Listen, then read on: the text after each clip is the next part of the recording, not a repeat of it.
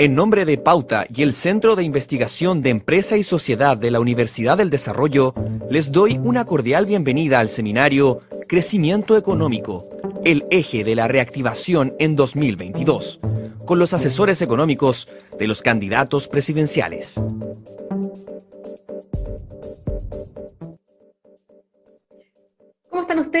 Bienvenidos a nuestro seminario Crecimiento Económico, el eje de la reactivación en 2022. A nombre de Pauta y el Centro de Investigación de Empresa y Sociedad de la Universidad del Desarrollo, les damos la bienvenida a todos quienes están acompañándonos en esta oportunidad, los asesores económicos de los programas de los candidatos presidenciales Gabriel Boric, José Antonio Cast, Yasna Probosti y también Sebastián Sitzel. Conectados a través de pauta.cl, también a través de Twitter, arroba negocios UDD, arroba pauta bajo cl Pasamos de inmediato a saludar a quienes ya están con nosotros. Hernán Cheire, director del Centro de Investigación de Empresa y Sociedad CIES de la Universidad del Desarrollo. Hernán, ¿cómo estás? Bienvenido. Buenos días, muchas gracias, Gabriela. Muchas gracias por acompañarnos. También a Javiera Petersen, economista, magíster en análisis económico de la Universidad de Chile. Actualmente está estudiando un PhD en innovación y políticas públicas en la University College London. Javiera, bienvenida. Muchas gracias, Gabriela. Gracias por estar aquí con nosotros. Eduardo Guerrero, ingeniero comercial y magíster en Economía de la Pontificia Universidad Católica, magíster en Tributaria de la Universidad de Chile. ¿Cómo estás, Eduardo? Gusto saludarte, Gabriela, a quienes me acompañan en el panel y a todos los amigos que nos saludan y que nos siguen por las transmisiones digitales. Muy buenos días a todos. Muchas gracias. Hernán Frigolet, ingeniero comercial de la Universidad de Chile, Master of Science en London University, académico, economista y ex tesorero general de la República. Hernán, bienvenido. Gracias, Gabriela. Un placer estar aquí compartiendo con ustedes. También ahí estar con nuestro anfitrión, Hernán Cheire. Ya Patricio Rojas, ingeniero comercial, magíster en Economía de la Pontificia Universidad Católica, PhD en Economía del MIT. ¿Cómo estás, Patricio? Hola, buenos días. Un gusto. Muchas gracias por acompañarnos en este panel. Vamos a estar conversando una hora sobre crecimiento económico, lo decíamos al inicio, el eje de la reactivación en 2022. Estaremos centrados en las medidas que cada candidato presidencial, tanto Gabriel Boric como José Antonio Cast, Yasna Proboste y Sebastián Sichel, han planteado a través de sus programas de gobierno. Queremos invitarlos a que cada uno de ustedes participe con nosotros, entregue sus respuestas, ojalá no tan extensas para poder debatir unos con otros y al término de este seminario cada uno tener la oportunidad de poder entregar una suerte de análisis o balance de las propuestas vinculadas con el crecimiento. Si quieren eh, durante el debate poder interpelar u opinar respecto a una opinión u otra, están totalmente bienvenidos. Comenzamos nuestro seminario invitando a Annan a dar un breve discurso respecto a la realidad que estamos viviendo hoy día como país. Hernán. Gracias. Bueno, no es ningún discurso, simplemente eh, agradecerle su disposición a participar y comentar que en el ámbito económico, sin duda uno de los principales desafíos que va a enfrentar eh, el gobierno que asuma en el mes de marzo va a ser cómo retomar el tema del crecimiento. Este año va a ser un crecimiento bastante bueno, sobre 10%. Encuestas recientes incluso hablaban de poder llegar a 12%. Bueno, pero después de eso, el próximo año, también las estimaciones del Banco Central hablan que sería no superior a 2,5%. Bueno, y después, eh, si uno seguía por la, el crecimiento tendencial de la economía, son cifras que están cercanas al 2%, incluso en algunos años por debajo, lo cual, y creo que en eso estamos todos de acuerdo, es absolutamente insuficiente para atender las demandas de la población y las expectativas que se han creado. Chile necesita generar empleo, necesita generar recursos adicionales y recuerdo que hace unos días señalaba René Cortázar que, considerando los últimos 30 años, ¿verdad? Eh, aproximadamente el 80% de la recaudación adicional, no del porcentaje sobre el PIB, pero la recaudación adicional se explica por el crecimiento, lo cual es bastante obvio porque es la base la que tiene que ir aumentando. Entonces, el tema va, a ser fundamental. Y la idea en, esta, en este debate, ¿verdad?, es llevarlo a ese tema partiendo por temas de más corto plazo y terminando temas que también van mirando hacia el largo plazo. Gabriela.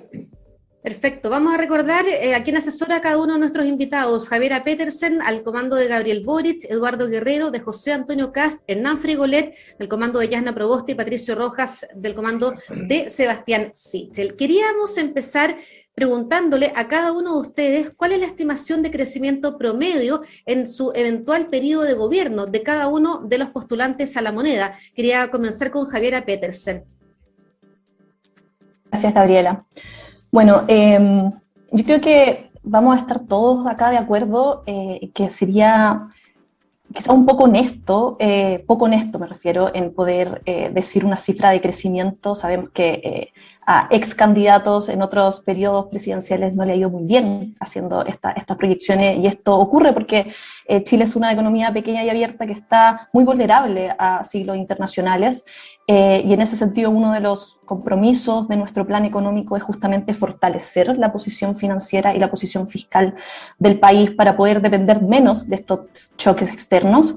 Eh, ahora, lo que sí creo que, que, es eh, un compromiso también importante a resaltar de, nuestra, de nuestro programa es que las proyecciones que nosotros estamos haciendo en términos de consolidación fiscal, en términos de recaudación y en términos de, por supuesto, la inyección de mayor gasto, están basadas en los números que hoy día todos conocen, en, los números que están eh, proyectados por tanto el Banco Central como, como el Ministerio de Hacienda, eh, no dependen de cifras de crecimiento como, como otras candidaturas y por lo tanto eh, ese nosotros vemos como el piso mínimo que queremos justamente aumentar, fortaleciendo la capacidad productiva ese piso mínimo, para tener una idea de cuánto estiman ustedes como, como comando, de cuál sería ese crecimiento promedio. El piso mínimo, como les mencionaba, son eh, las cifras que hoy día eh, son conocidas públicamente por tanto el Banco Central como eh, el Ministerio de Hacienda, pero nosotros tenemos un compromiso bastante explícito en nuestro programa de poder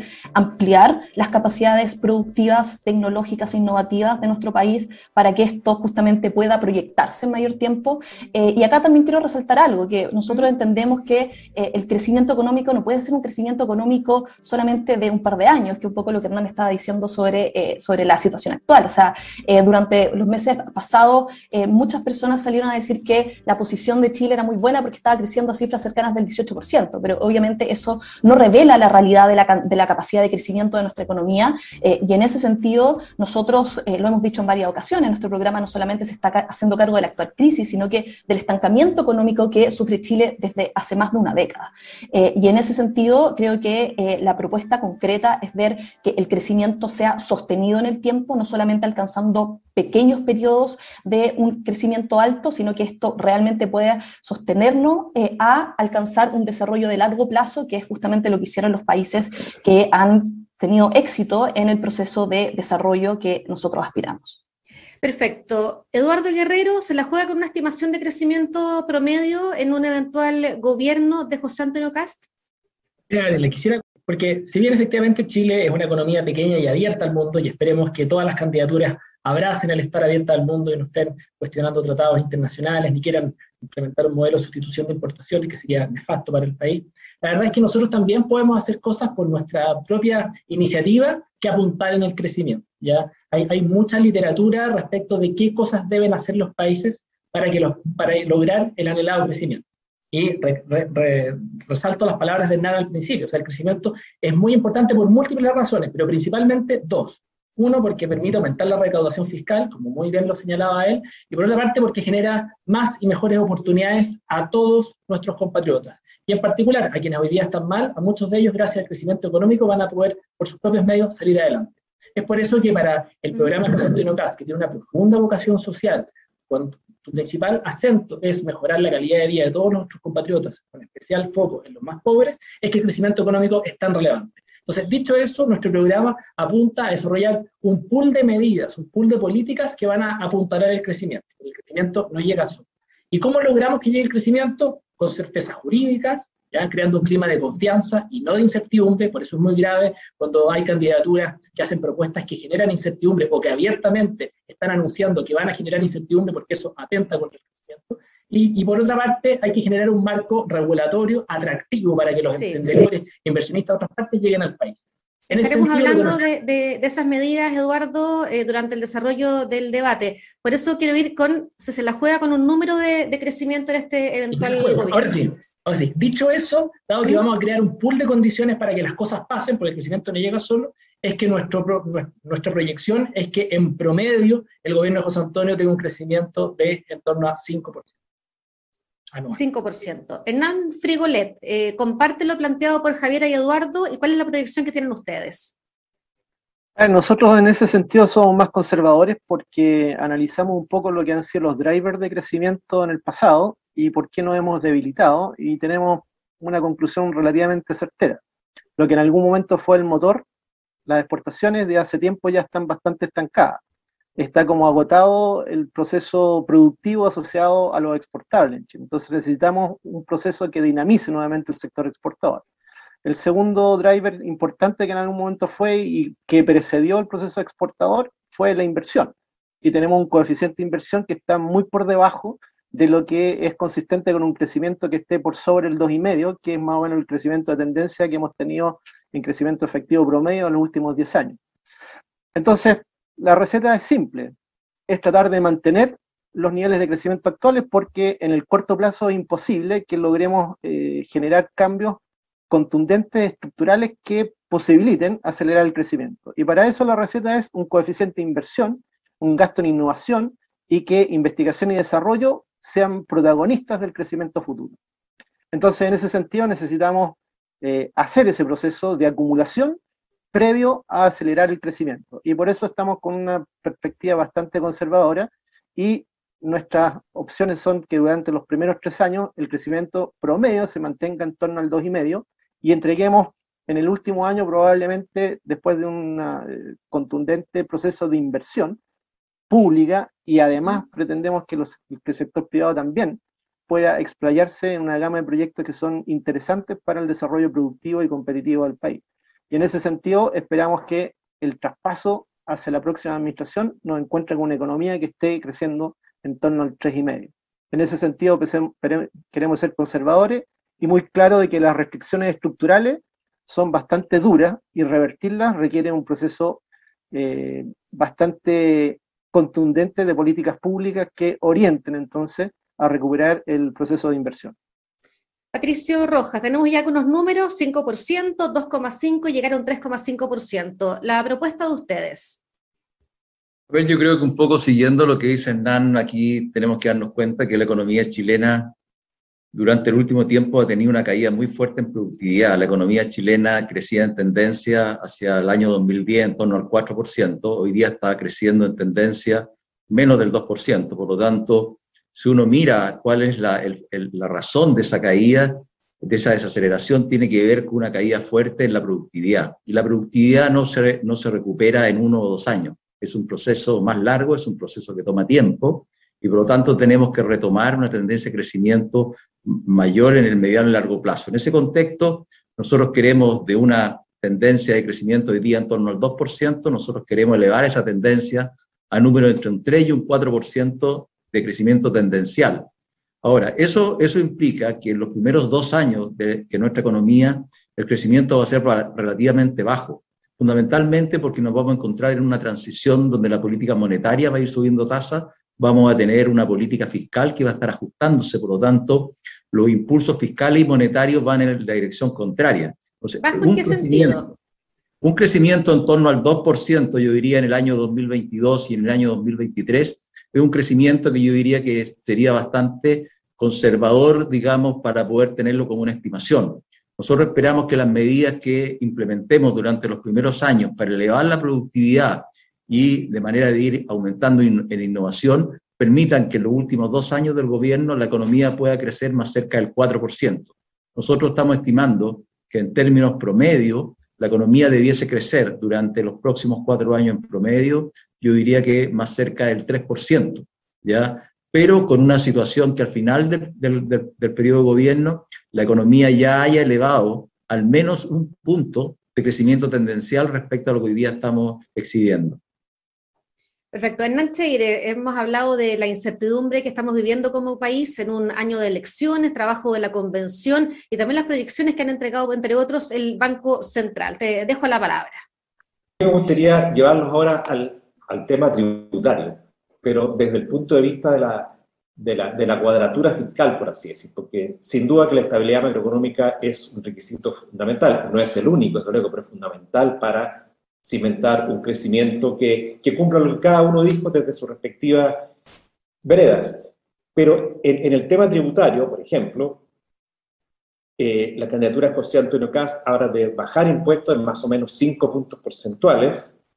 De Sebastián Sichel habla de un aumento de 3% durante el periodo. Jana Proboste habla de en torno a más 5.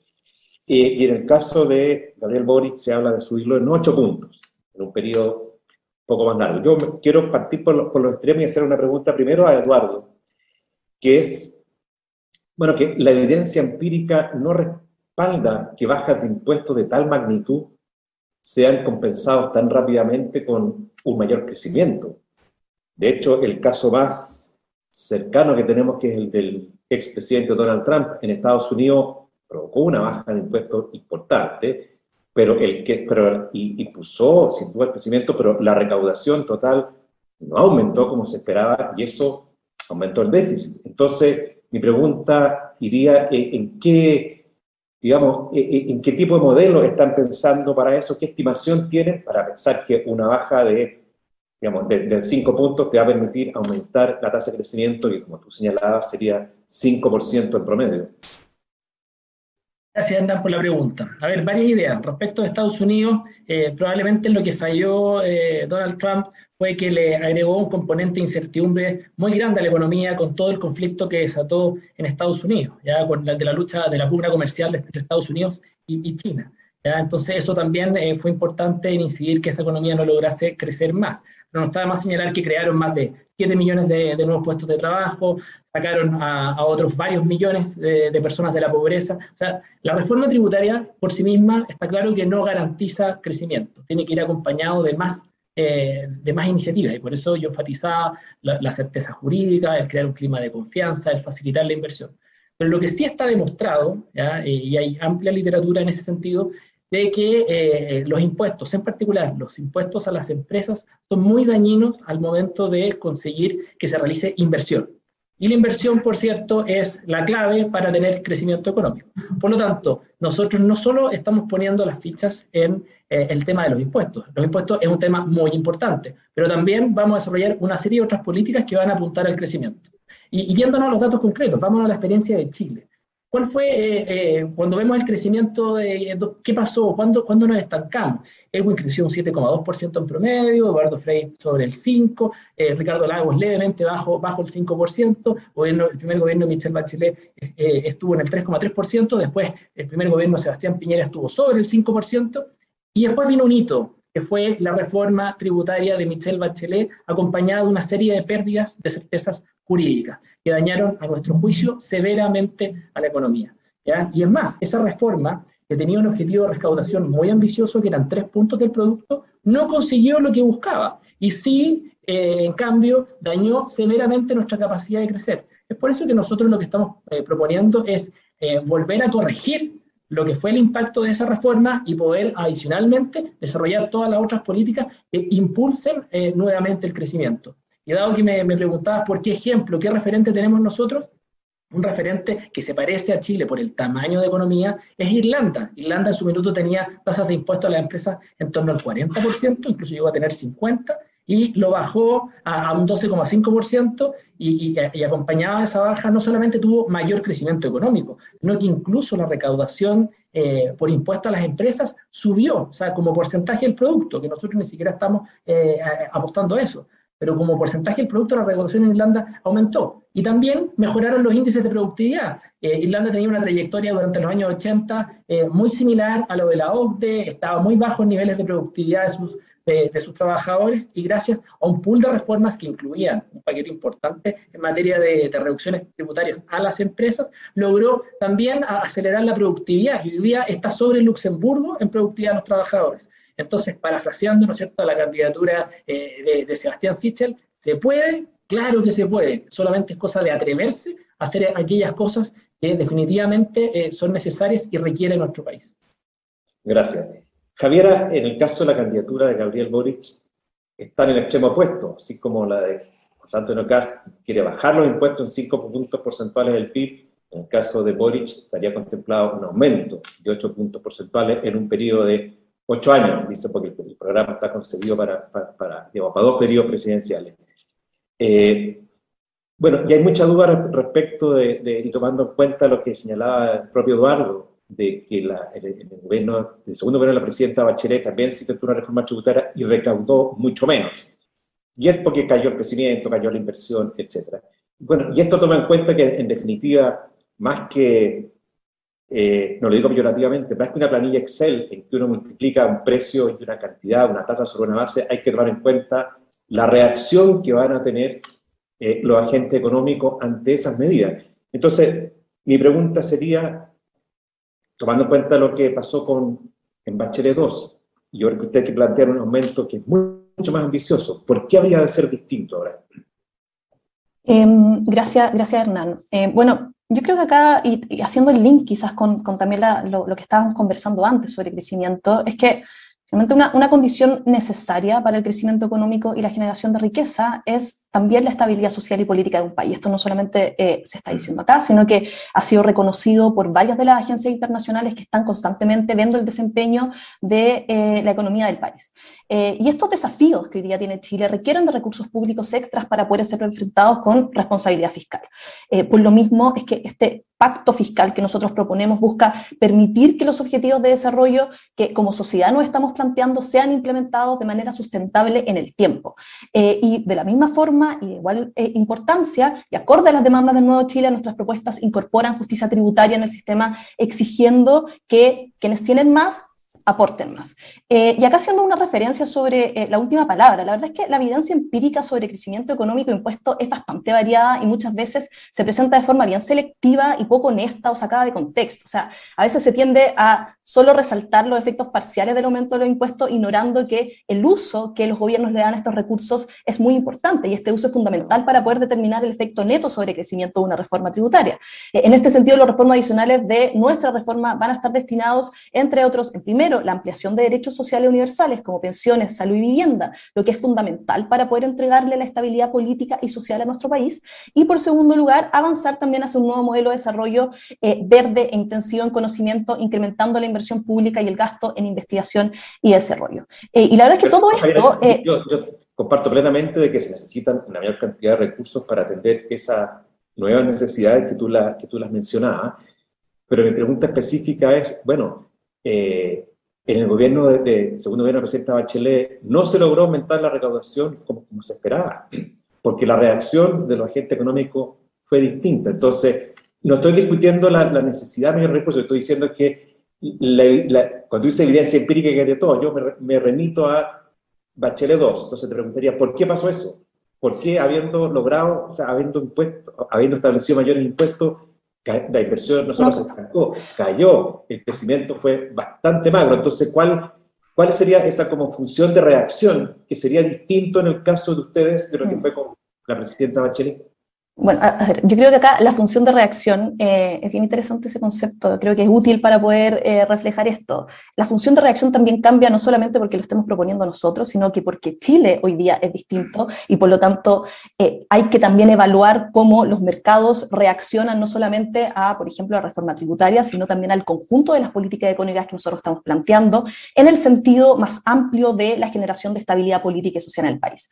y en ese sentido, nuestra reforma tributaria, nosotros estamos proponiendo recaudar alrededor del 8% del PIB en régimen. Los cambios van a ser aprobados durante el próximo gobierno y la implementación será gradual en un periodo entre 6 a 8 años, contribuyendo así a esta estabilidad del sistema tributario. En general, todas las propuestas que nosotros tenemos consideran eh, una gradualidad que está bastante estudiada eh, y en ese sentido eh, vuelvo a reconocer también otras experiencias históricas que son importantes para poder evaluar la pertinencia o no de, esta, de, de, lo que nosotros estamos proponiendo. O sea, hay I al menos 12 o 11 países de la OCDE que, han llevado adelante incrementos de la carga tributaria del orden de la magnitud que nosotros estamos proponiendo, incluso mayor, en un plazo de hasta 8 años, por supuesto con condiciones y particularidades que son específicas a cada país, y en ese sentido nosotros estamos incorporando esto eh, y cada uno de la propuesta que eh, está definida en todos los ítems de nuestra reforma tributaria incorpora esta nueva realidad de, la economía eh, y hace justamente cargo de esta función de reacción del país país para poder proponer una senda que no solamente tiene que ver con eh, la recaudación, sino también con el juego de la consolidación fiscal, porque eso también es otro sello que nosotros eh, tenemos incorporado dentro de todo el plan económico que estamos viendo, que es que estamos siendo responsables fiscalmente en el sentido de eh, plantear una consolidación fiscal que permita una estabilidad de las finanzas públicas en, el, próximo, en el próximo periodo. Gracias.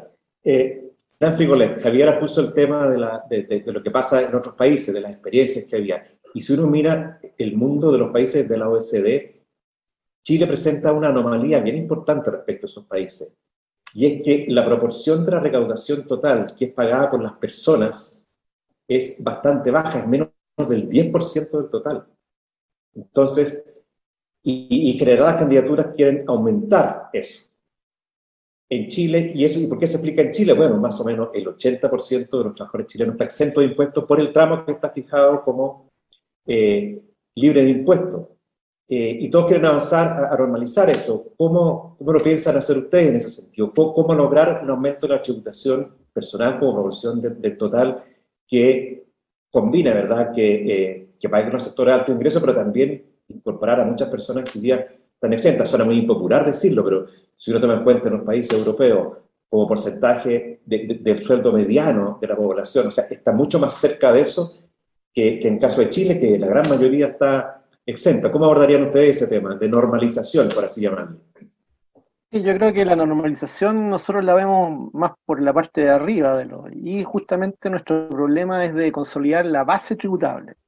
Y en ese sentido, un ejemplo muy simple. Eh, en el caso de las rentas del capital, tenemos muchas rentas que están exentas y las que no están exentas, además, tienen una posibilidad de diferir los impuestos a eternum. ¿sí? Entonces, es una política tributaria que es pro ahorro empresarial, pero no es pro inversión.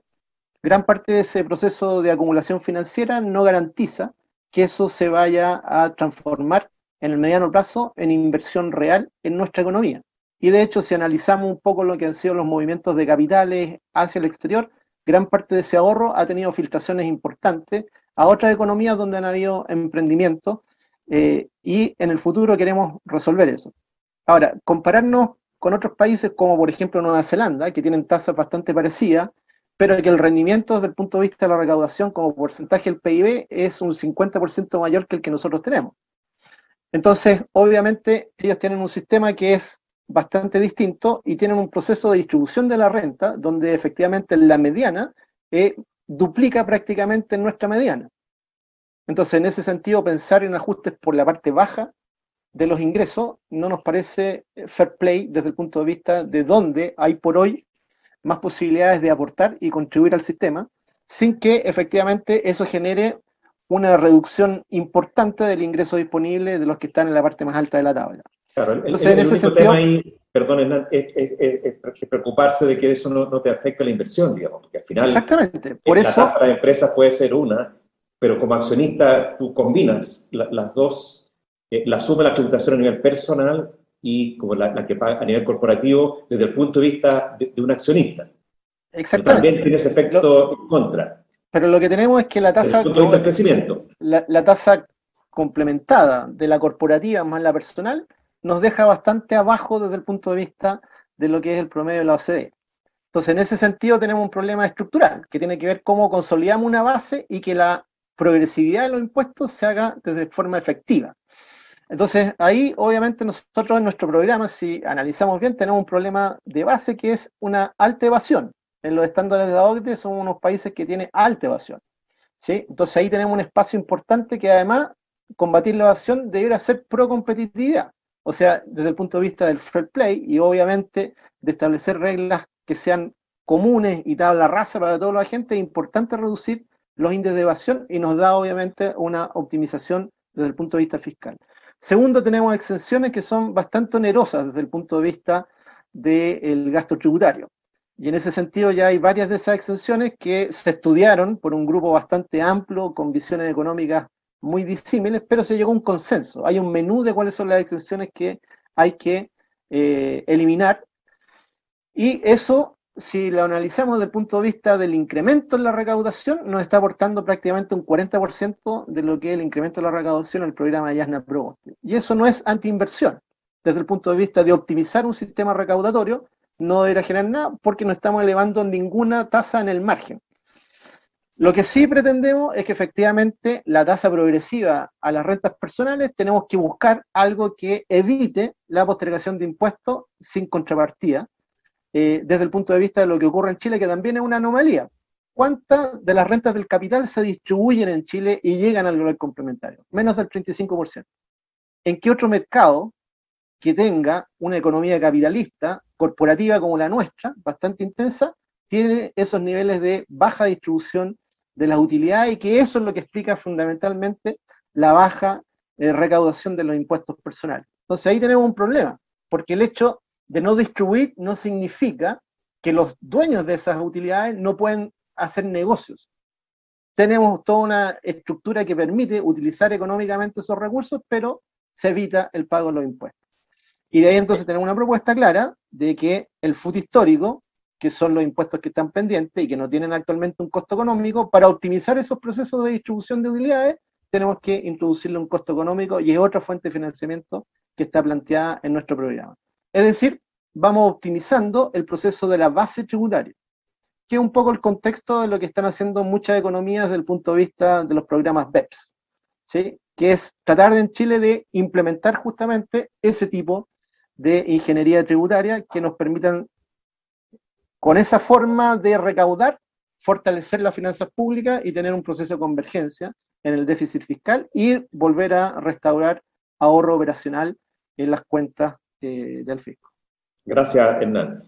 Patricio Rojas, eh, la tasa de impuesto a la empresa en Chile, 27%, está más o menos en la media de la OCDE, un poco más alto, pero si uno mira la carga tributaria efectiva de las empresas como porcentaje del Producto Interno Bruto, Chile está entre los más altos.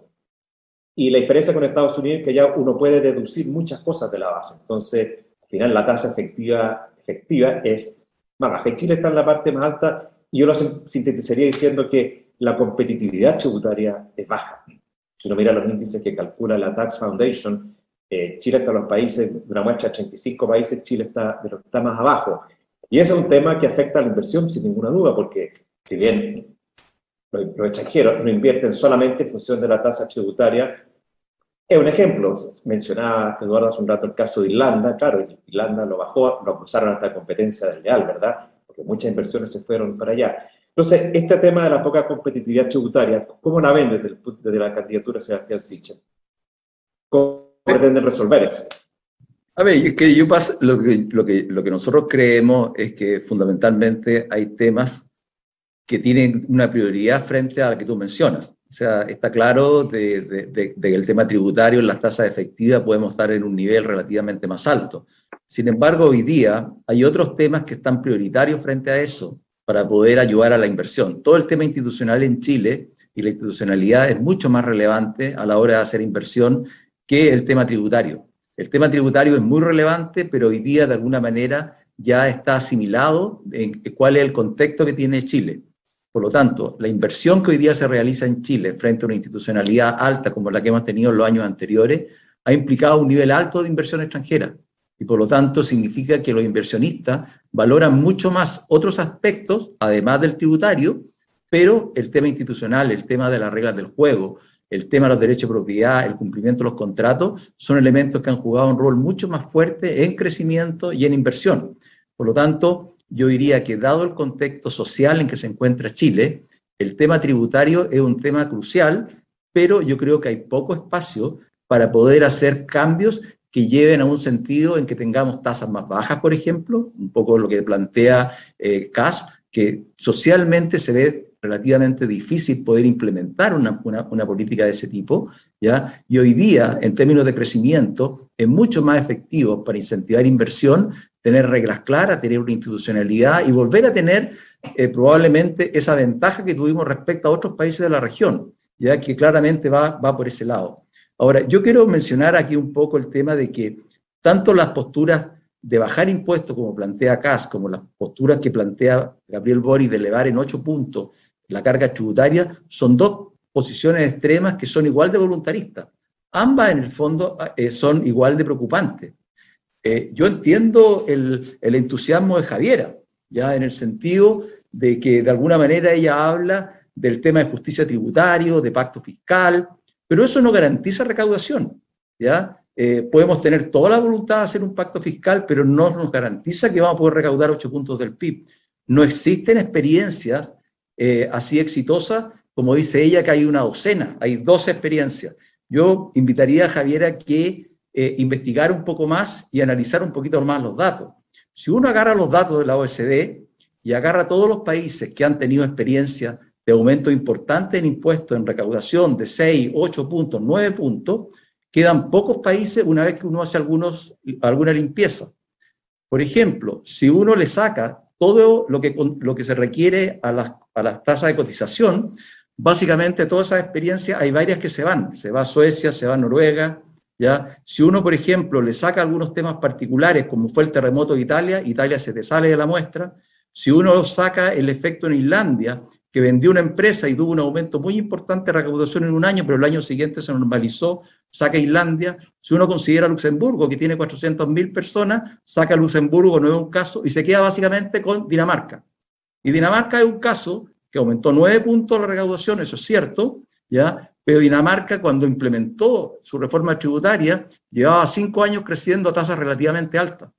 Y otro elemento que es importante también es que Dinamarca lo que hizo fue que aumentó la base de recaudación, ¿ya? Eliminó algunas cosas que se descontaban dispuestos para efecto de la base, que es algo muy distinto de lo que se puede plantear en Chile. Entonces yo creo que la experiencia hay que buscarla, hay que revisarla y y también hay que considerar que la gran mayoría de países que han intentado hacer reformas tributarias de ese orden, básicamente no han logrado recaudar, son experiencias que han resultado más bien de fracaso y por lo tanto hay que considerarlas todas. No tenemos nada distinto nosotros que nos lleva a que nos vamos a comportar como Dinamarca. Hay una mayor probabilidad que nos comportemos como otros países que han fracasado. Entonces, en términos generales, yo diría de que considerar ocho puntos del PIB de recaudación no, no pasa solamente por un pacto fiscal, no pasa solamente por justicia tributaria, pasa por un efecto práctico de que recaudar ocho puntos del PIB es una tarea titánica y a eso hay que implicarle el efecto que va a tener en crecimiento y el efecto que va a tener en inversión y en empleo,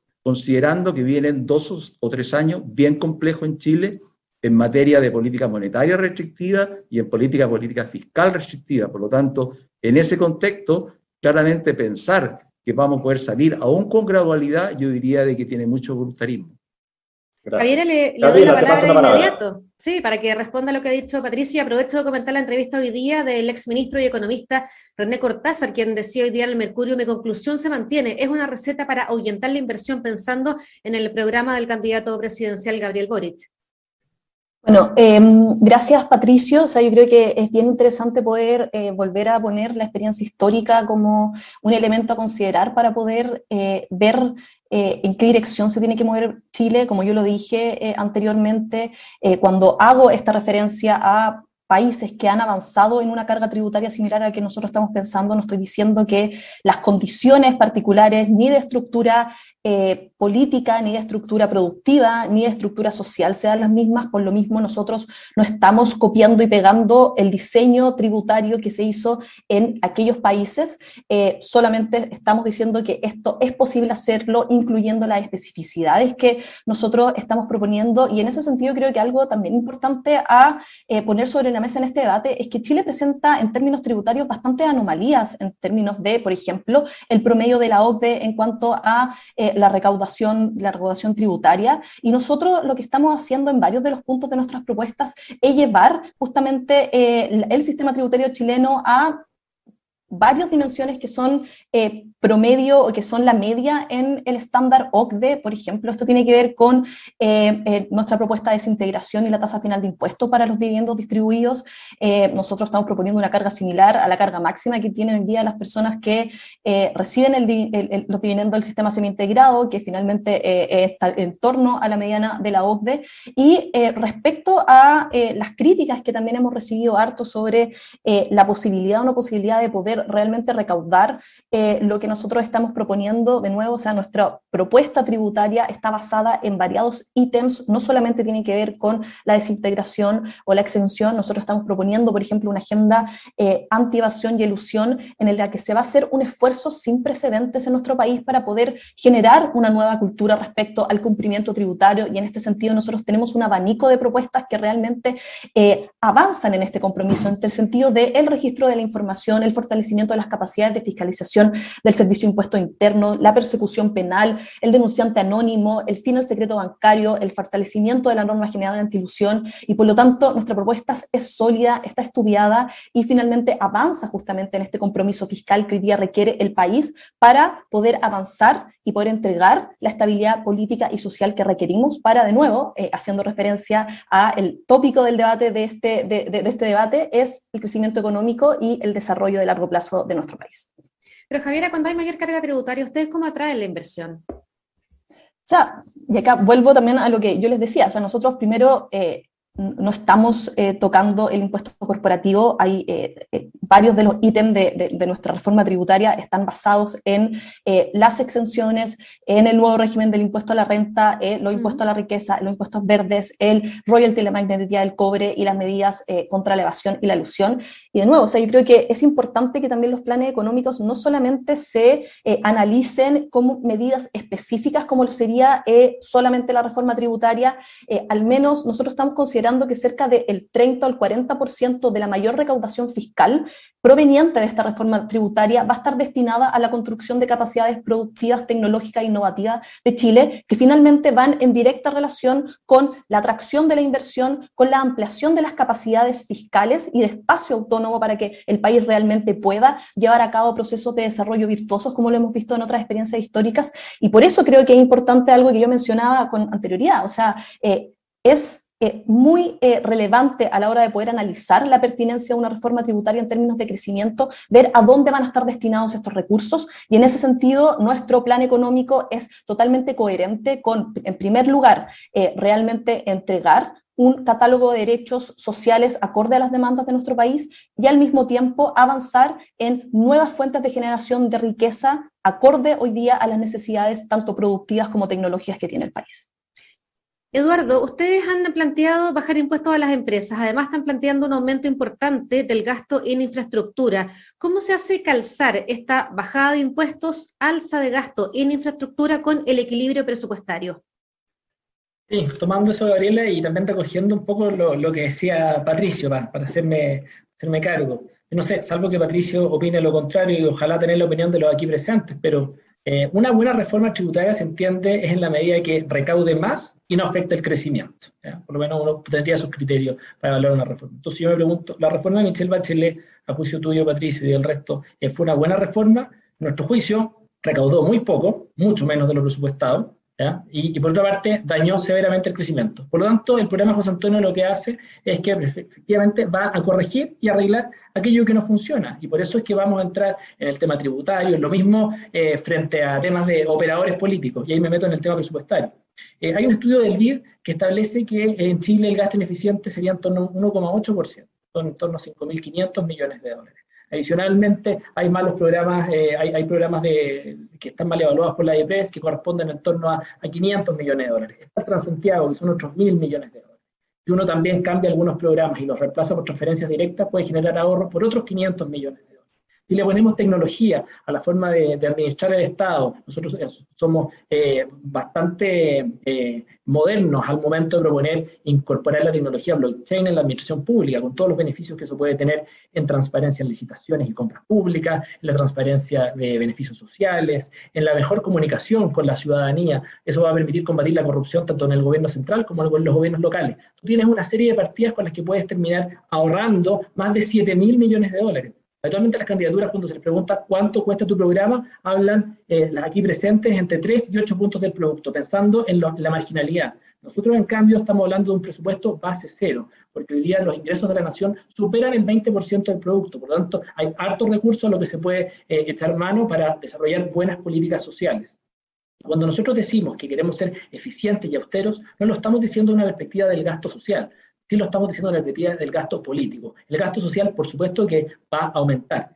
Y en la medida que efectivamente nosotros logremos apuntalar el crecimiento, eh, la recaudación fiscal va a aumentar. Por cada punto de crecimiento extra que tú logres, se recaudan 600 millones de dólares adicionales. Por lo tanto, en un año, si tú creces 5 puntos, generas 3 mil millones de dólares adicionales. 3 mil millones adicionales que para el año siguiente, si tú vuelves a crecer 5 puntos eh, nuevamente, generas otros 3 mil millones de dólares adicionales. Por lo tanto, eh, cuando tú ves la foto al final de cuatro años, puedes estar generando mayor recaudación solo gracias al crecimiento económico, sin hacerme cargo de estos ahorros. El, crecimiento económico apunta a otros números, se han entregado cifras bastante bajas, 1,5, 2,5. Por eso, si seguimos, si todo mm. sigue tal como está, sin duda que esos van a ser los números. Por eso es que hay que hacer las cosas diferentes, hay que cambiar y cambiar aquello que se hizo mal. Y por eso es que José Antonio representa una, una, gran oportunidad para Chile porque es alguien que, eh, a diferencia de las otras candidaturas que dicen una cosa y después se desdicen y cambian, ha sido muy consistente y no tiene problema a la hora de, tomar aquellas decisiones que piensen en lo mejor para el país en el mediano y largo plazo, aunque eh, en el corto plazo pueda tener costos políticos. Lo vimos en su postura frente al, cuarto retiro, eh, lo vemos a la hora de hablar con mucha verdad respecto de cuáles son los problemas efectivos que tiene nuestro sistema eh, de pensiones, lo vemos sistemáticamente cuando se plantea muy firme contra, para combatir el orden público y la delincuencia y no estar por indultos ni impunidad.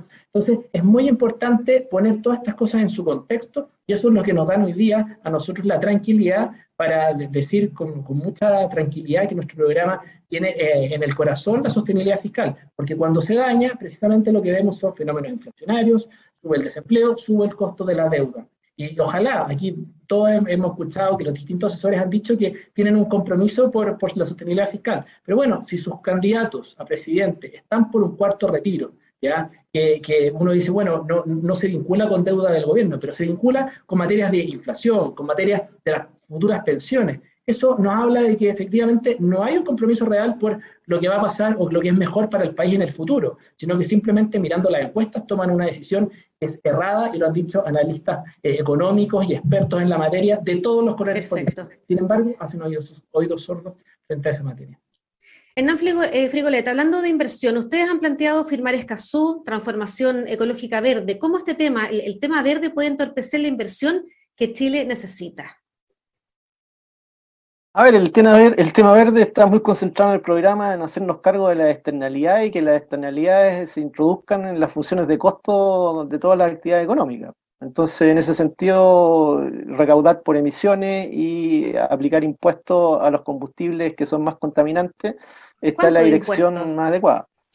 Eh, el impuesto a las emisiones subiría de 5 dólares por tonelada de CO2 a 30 dólares, que quedaríamos en la medianía en la tabla de lo que están aplicando los países del hemisferio norte. Y en términos del impuesto a los combustibles, hay que hacerlo mirando en términos de evitar eh, doble tributación, de que no nos cobren por emisiones y después por el combustible que usamos, y eh, orientado justamente a acelerar procesos de transformación. Esa es una recaudación que no debiera estar en el horizonte de mediano plazo porque obviamente lo que apuntan es generar una transformación en la fuente energética y tratar de descarbonizar nuestra matriz productiva.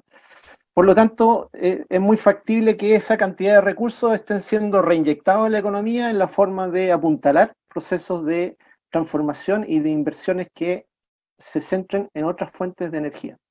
Pero quiero hacer un punto con respecto a lo que, a lo que plantea Eduardo Guerrero, porque no me cuadran las cifras. Si yo disminuyo el, el, impuesto en un 5%, el crecimiento económico tiene que ser durante 7 años sostenido de un 5% anual para mantener más o menos, ir recuperando, porque ni siquiera voy a, voy a mantener el equilibrio, a ir recuperando. Y dice que va a aumentar el gasto social y que va a hacer muchas inversiones públicas. Entonces, ¿lo va a financiar con qué? ¿A dónde va a llevar la deuda? ¿Cómo va a ser en el corto plazo su transición? No lo entiendo. Realmente, desde el punto de vista del marco fiscal integrado, no me cuadra la cifra. Entonces yo creo que también hay una situación en la cual estamos sembrando una promesa que no vamos a poder cumplir. Quiere más, más seguridad, más, mayor eh, despliegue en términos de policiales, etcétera. Y eso cuesta, no es gratis. Hay que gastar más probablemente porque necesitamos policías más especializadas, necesitamos contingentes que tienen que aumentar, la formación tiene que ser mucho más costosa desde el punto de vista de lo que hay, etcétera o va a reducir el gasto de defensa. Hablan mucho de optimizar el, gasto. Bueno, y no, le he escuchado nada en términos de gasto de defensa. ¿Cuánto gasta Chile hoy en armas? Probablemente está gastando más de lo que debe, etcétera. Entonces, en general, eh, la evaluación de cómo se gasta en Chile estamos muy bien evaluados en el contexto latinoamericano, incluso en los países de la OCDE. Entonces, la optimización que le está planteando no le va a generar recursos adicionales ni en el corto ni en el mediano plazo. Entonces, ahí hay una inconsistencia eh, temporal desde el punto de vista de el equilibrio financiero que se requiere, sobre todo en las finanzas públicas. Porque si las finanzas públicas se descuadran, obviamente tenemos un problema de descuadre macro que puede ser bastante pernicioso en el mediano plazo. Después de esta ronda le doy a Eduardo la, palabra para que responda, para terminar con, las preguntas. Patricio, eh, Nan comentaba de gasto. Hemos tenido un aumento del gasto público del 35% de crecimiento. La pregunta es, si el 2022 vamos a reducir el gasto en 35% para llevarlo al nivel normal o tendremos que hacer una transición. No, no, no, hay que hacer una transición. Yo diría de que el 32-33% que va a crecer el gasto, el presupuesto que se está discutiendo en el Parlamento baja al 22% el gasto, ya lo cual lo deja como en 83 mil millones de dólares de unos 105 mil millones que va a terminar este 2021. Eh, claramente un ajuste muy fuerte, probablemente eh, si mm. uno hubiera querido, le hubiera gustado una transición un poquito más, más cómoda, eh, pero claramente hay que pensar también en la, en, la, situación más de mediano plazo, de manera de irse moviendo paulatinamente a, una, a, un, equilibrio fiscal. la propuesta que tiene el Ministerio de Hacienda actual y que el Banco Central ha trabajado es una propuesta de ajuste fiscal, de mi punto de vista, demasiado eh, fuerte y lo más probable es que va a entrar en un conflicto con la política monetaria. La política monetaria tiene un comportamiento de alza tasa que está con una situación de, política fiscal bastante restrictiva. Cualquier gobierno que llegue eh, en marzo próximo se, probablemente va a tender a cambiar esa eh, trayectoria de ajuste de gasto durante los próximos cuatro años. Y en ese contexto es bastante probable de que terminemos con una situación de déficit fiscal algo más alto en la transición de lo que está suponiendo el, el Banco Central. Yo me recuerdo unos números que presentaba en Golé en un seminario en la Universidad Católica, donde básicamente el déficit fiscal que presentaba por los próximos años era prácticamente en algunos años el doble de lo que tiene considerado Hacienda en, su, en, su, en sus proyecciones de mediano plazo. Por lo tanto, considerando ese escenario que tiene Hernán Frigolé, que un escenario que yo creo que tiene que ser un poquito más eh, eh, acotado que el que tiene que presentar eh, Boris, porque tiene un gasto de 8 puntos y Frigolet tiene un gasto de 5 puntos en el periodo. Por lo tanto, considerando ese escenario, claramente se va a producir un choque de tren entre la política fiscal y la política monetaria. Por lo tanto, claramente la coordinación de ambas políticas va a tener que, va a tener que generarse. Por lo tanto, en ese sentido, pensar que el crecimiento va a ser relativamente alto durante los próximos años, yo diría que es un escenario relativamente voluntarista ya está en eso. Ahora, un elemento que también quiero mencionar y un poco respondiéndole a Eduardo, ya, es que acá tenemos que ser conscientes de una cosa. El crecimiento de caída que ha tenido Chile en el último tiempo tiene que ver con productividad. Por lo tanto, si nosotros queremos recuperar crecimiento, tenemos que elevar productividad. Por supuesto de que la situación impositiva tiene una responsabilidad en esa caída de productividad pero pensar que solamente reduciendo impuestos vamos a elevar el crecimiento a 5% promedio anual es claramente una situación eh, claramente demasiado voluntarista. Hoy día nosotros necesitamos aumentar productividad en la mano de obra, necesitamos tener innovación, necesitamos ser mucho más competitivos en muchas áreas para recuperar esa caída de productividad, no solamente bajando impuestos. Por lo tanto, si pensamos que bajando impuestos solamente vamos a recuperar 5%, yo también me pongo en la lista también estoy feliz. Si la, si la solución fuera bajar el impuesto y que la economía va a crecer 5, yo diría de que el tema no es así. Probablemente una baja de impuestos ayuda al crecimiento, por supuesto que sí, pero no creo que es la magnitud que está planteando eh, la candidatura de CAS. Yo creo que hay que acompañarla por muchas otras cosas y en ese sentido es donde tienden a no cuadrar los números con respecto a lo que quiere hacer en materia de gasto, lo que está planteando la candidatura eh, de casa. Por lo tanto, yo me gustaría más que nada que tuviésemos un poco de, de un poco de, de, conciencia de lo que estamos haciendo. Es decir, aquí no estamos jugando una situación de país hacia adelante donde tenemos que financiar lo que estamos prometiendo. Podemos tener diferencias, ¿ya? Pero en términos generales yo diría de que cualquiera de los extremos es malo, ¿ya? Y por lo tanto encuentro que ahí hay mucho voluntarismo y en ese sentido, esta es una, una sociedad que está con, con un cansancio en materia de frustración. Y por lo tanto, cuando uno plantea cosas, tiene que ser responsable en ese tipo de cosas. Cuando se plantea de hacer reformas tributarias, cuando se plantea de afectar a distintos grupos, hay que tener conciencia. Por ejemplo, la reforma tributaria que plantea Gabriel Bori es una reforma tributaria que se va a tener que hacer cargo. ¿Qué es lo que pasa, por ejemplo, con el mercado bursátil en Chile? Están planteando que las ganancias de, capital que tengan eh, bursátiles eh, tributen de acuerdo al, al, sistema general. Por lo tanto, está planteando que tenga tasas del 35 al 40% de la ganancia. Eso prácticamente hace tira al mercado bursátil Piensen que lo que estaba planteando el gobierno en la ley corta planteaba un 5% y lo que planteó la comisión que miró las exenciones habló que iban entre un 5 y un 15. Entonces, pasar de un 5 a un 15, pasar al régimen general, donde van a tributar en el 35 o el 40%, claramente tiende, tiende a afectar. Lo otro, por ejemplo, la, postura de Gabriel Boris, la reforma, plantea que frente a, las ventas de los bienes raíces, que el principal activo de ahorro que tiene la clase media, tienen que tributar de acuerdo al régimen general. Hoy día están exentos, que están en eso. Entonces, pasar de eso al régimen general hay un cambio enorme. Por lo tanto, yo diría que hay que ser honesto, porque hay una gran cantidad de medidas en la reforma tributaria que plantea Gabriel Boris que afecta a la clase media.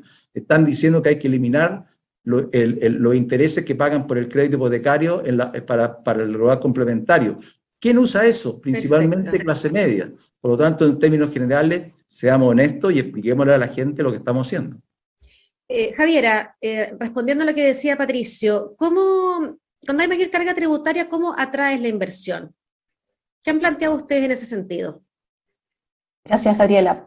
Em, sí, o sea, yo creo que em, Patricio ha mencionado en, varias instancias que eh, los cambios tributarios son solamente una de las dimensiones que afectan al crecimiento económico ya el dinamismo que eh, al menos acá todas las candidaturas han expresado eh, está al centro del plan económico que, están proponiendo. Eh, y es bueno también tratar de ver como otras propuestas que están conformando este programa.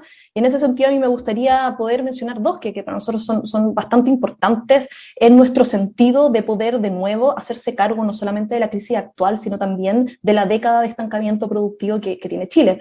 en primer lugar, nosotros nos estamos comprometiendo con duplicar el gasto en investigación y desarrollo para avanzar hacia el 1% del PIB. Eh, este programa va a financiar investigación, desarrollo, transferencia y... Eso es a largo plazo.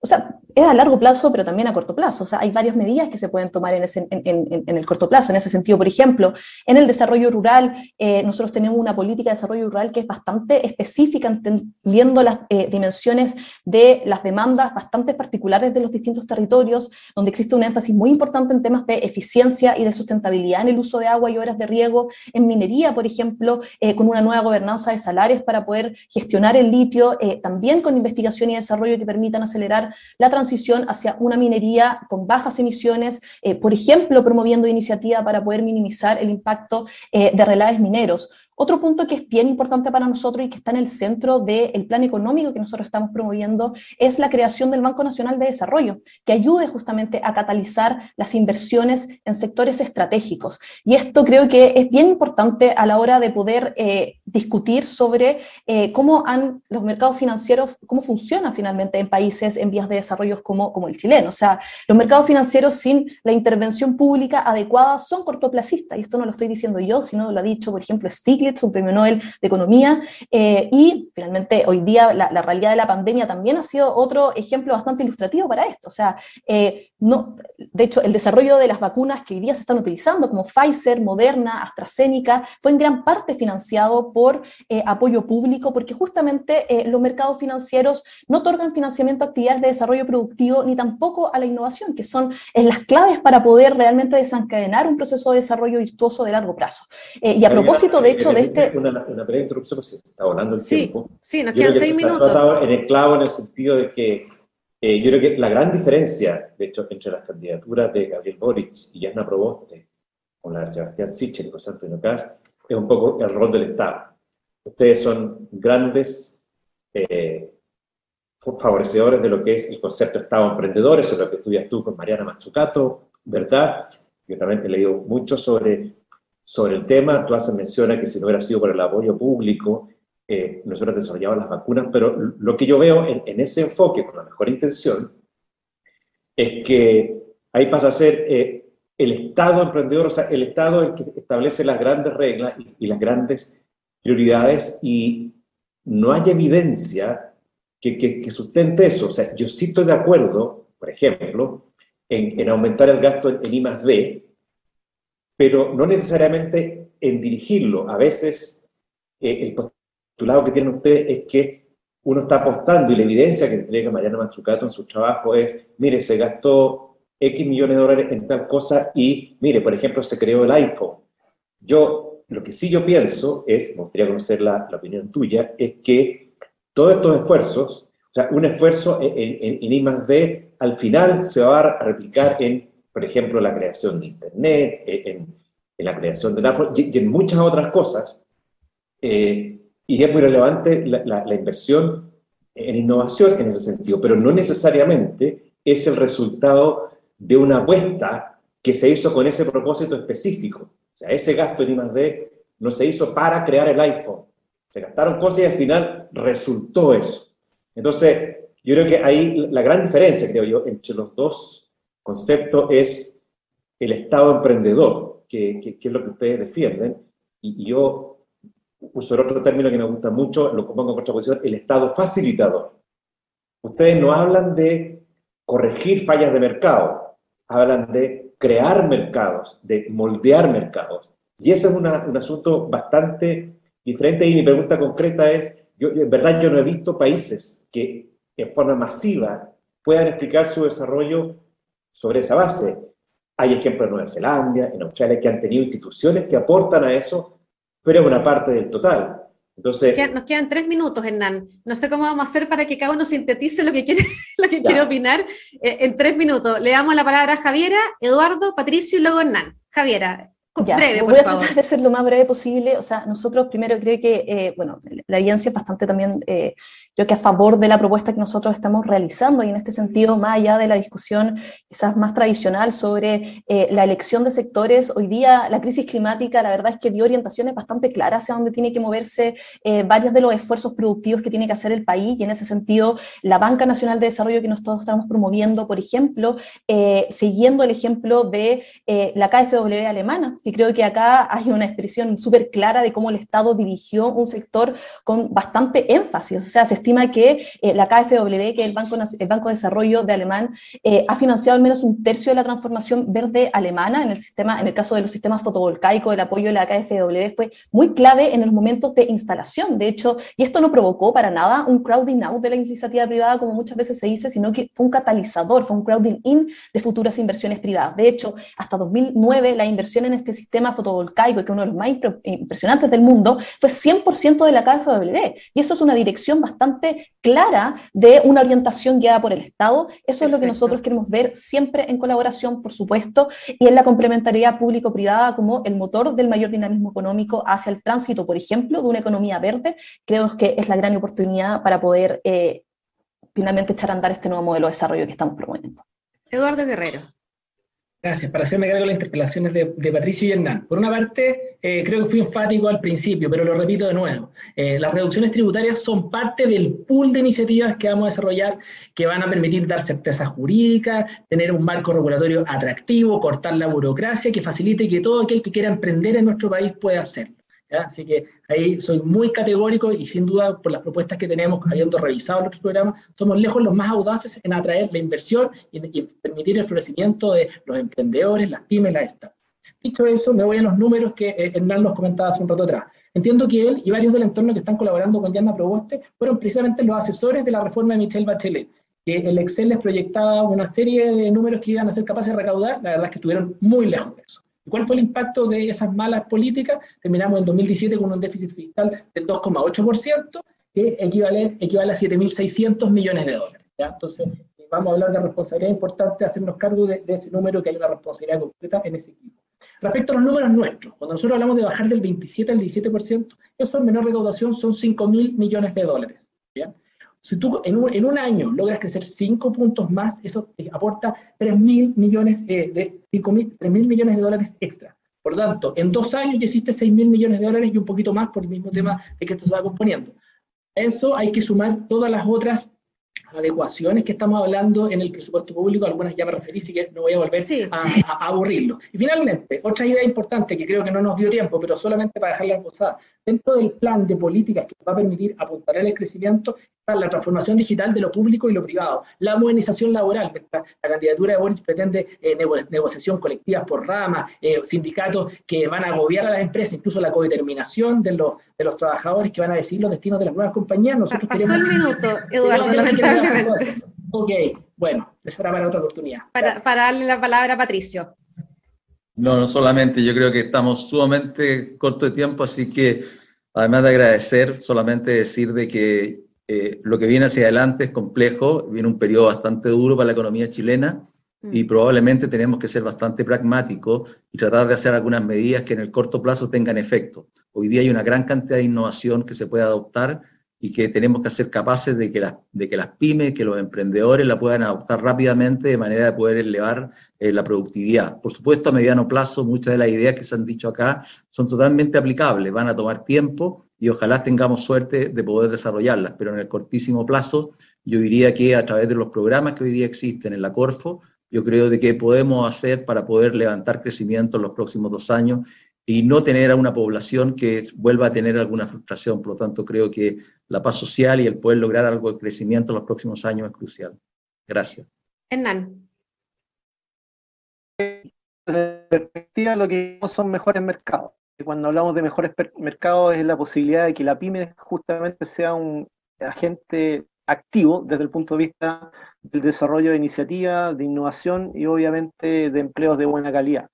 Entonces, el centro de nuestro actuar está en términos de regular los mercados, fortalecer la producción de bienes públicos y en el centro de eso, eh, incentivar el desarrollo productivo de la pyme en áreas estratégicas y obviamente eh, por esa vía procurar que el empleo sea de mejor calidad y podamos tener un efecto redistributivo eh, al cabo de los y darle mucha sustentabilidad desde el punto de vista fiscal. Y por último necesitamos que la inversión se instala en el país como un proceso de largo plazo y el coeficiente de inversión se eh, empine hacia el 25% del PIB y se sostenga por un periodo largo.